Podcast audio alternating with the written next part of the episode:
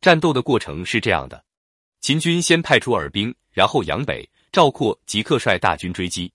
秦军将赵括引到预设阵地长壁，秦军主力已经布好阵地在那里，就等着赵括来。这就是孙子曰：“凡先处战地而待敌者易，后处战地而驱战者劳。故善战者，治人而不治于人，又是知战之地。知战之日，能使敌自治者，利之也。”秦军知道在长壁决战，先布好口袋，引赵括来。赵括不知道，以正和，以奇胜。秦军先以耳兵为正，长壁主力为奇。赵括到了长壁，耳兵和主力合兵一处为正，该出第二支机兵了。赵括被阻于长壁，作战不利，准备退军。这时，秦军预先埋伏在两翼的二万五千机兵出击，穿插到赵军身后，占了西壁垒高地有利地形，挡住了赵括退路，并切断了赵括与大本营的联系。赵军被分割为二，白起再派出五千精骑插到留守大本营的赵军营垒间，牵制赵军行动，切断所有粮道，让赵军动弹不得。赵括被围，只好驻壁坚守待援。白起一刻也不让他休息，轮番派出轻骑攻击骚扰。这叫敌意能劳之，保能击之。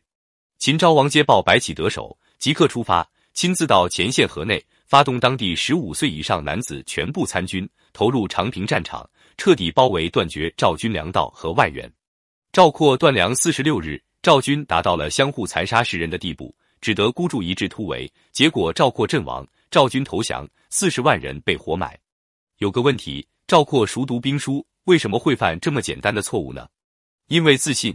初生牛犊不怕虎，但是牛犊还是要被虎吃掉。在赵括心目中，廉颇老矣。赵国现在的将星就是我。廉颇在长平跟秦军耗了三年，国家都要被他耗垮了，还得靠我来解决问题。